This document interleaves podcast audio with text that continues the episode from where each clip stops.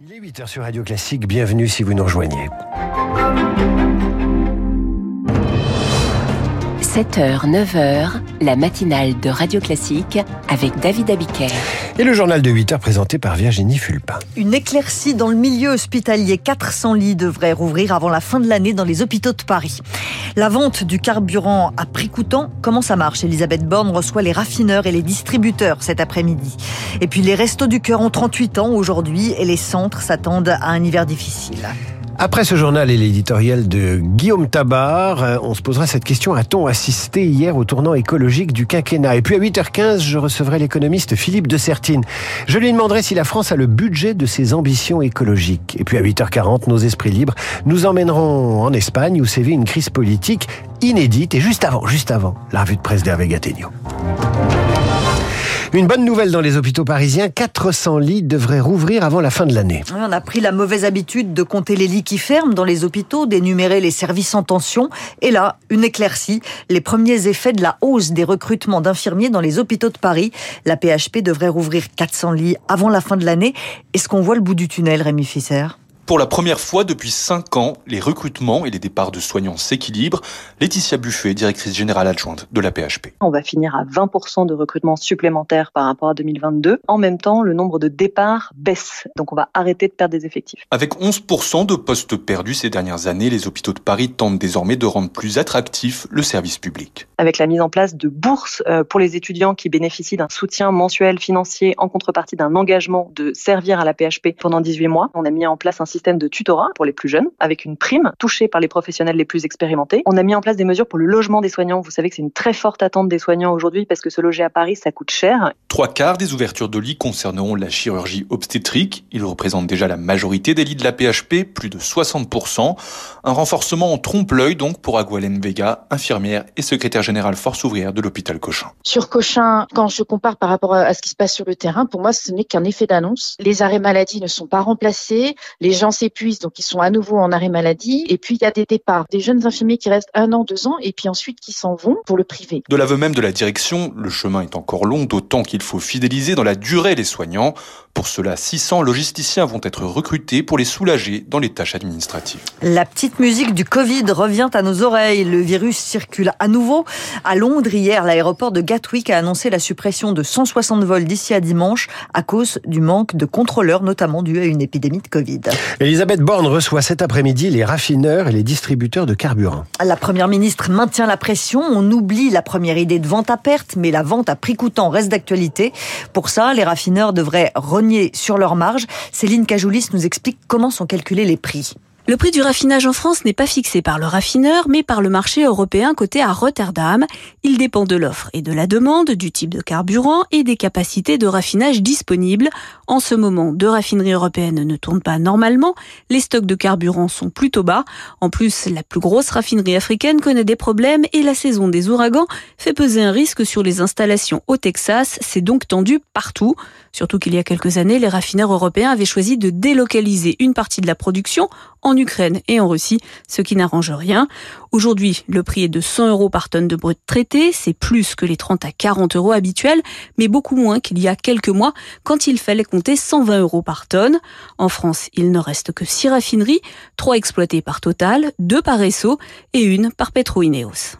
Vous serez gentil d'accélérer la manœuvre. L'Agence internationale de l'énergie demande aux pays riches d'aller plus vite vers la neutralité carbone. Mais ici, on a l'écologie à la française. Emmanuel Macron a présenté ses 50 mesures de planification écologique pour réduire de 50% les émissions carbone d'ici 2030 avec un plan de route, construire 13 RER métropolitains, fabriquer un million de voitures électriques, un million de pompes à chaleur aussi. À Niamey, des centaines de manifestants ont fêté le retrait annoncé des troupes françaises du Niger. Les 1500 soldats français devront avoir quitté le Niger d'ici la fin de l'année. Et c'est un vrai défi logistique, Victorien Villaume. Trois mois pour évacuer tous les soldats français et avec eux une dizaine d'appareils pour le moins encombrants. Avions de combat, drones, hélicoptères, véhicules blindés, auxquels il faut ajouter les fusils et le matériel de santé, le matériel technique. C'est un défi difficile mais atteignable selon Guillaume Ancel, ancien officier et écrivain. On va mettre en place un système de convoi logistique. Ce sont des colonnes de camions qui vont venir récupérer sur les deux bases qui sont excentrées l'essentiel du matériel. Quand on a récupéré tout ce qu'il fallait comme matériel, les derniers soldats quitteront ces deux sites. Le défi est logistique mais également sécuritaire. L'armée française va se retrouver fragilisée pendant sa période de retrait et les djihadistes pourraient tenter d'en profiter. Au moment où on démonte un dispositif, c'est pas un moment où justement on est capable de résister à une attaque. Mais l'armée française ne sera pas seule pour assurer sa sécurité, estime Guillaume Ancel. Les Français demanderont à l'armée du Niger d'assurer la sécurité, d'escorter euh, bien sûr les colonnes.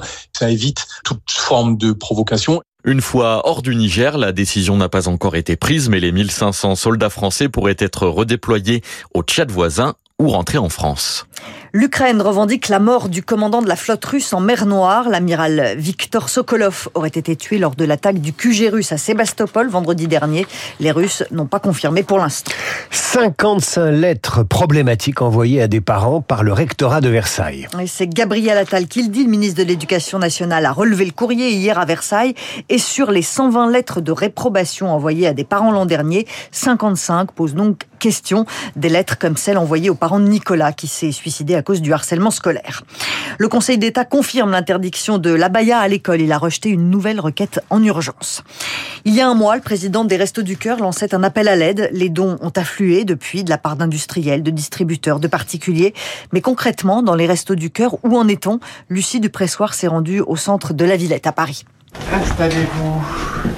Donc c'est une première inscription Oui, oui. Pour Linda, sans papier ni revenu, il n'y avait plus d'autre choix que de pousser la porte des restos du cœur. La vie est trop chère, c'est pas pareil qu'avant. Hein. On pouvait acheter presque tout, mais maintenant c'est compliqué. Comme elle, de plus en plus de personnes viennent s'inscrire au centre de la Villette, plus 20% en un an. C'est en continu toute l'année. André est bénévole, chargé des inscriptions. Il y a les personnes qui avaient des petits revenus ou des petites retraites qui jusque-là s'en sortaient et qui aujourd'hui ont besoin de compléments alimentaires. Des bénéficiaires qui viennent aussi plus souvent. Sur son cahier rempli de chiffres, Antoine Bourg suit l'évolution de près.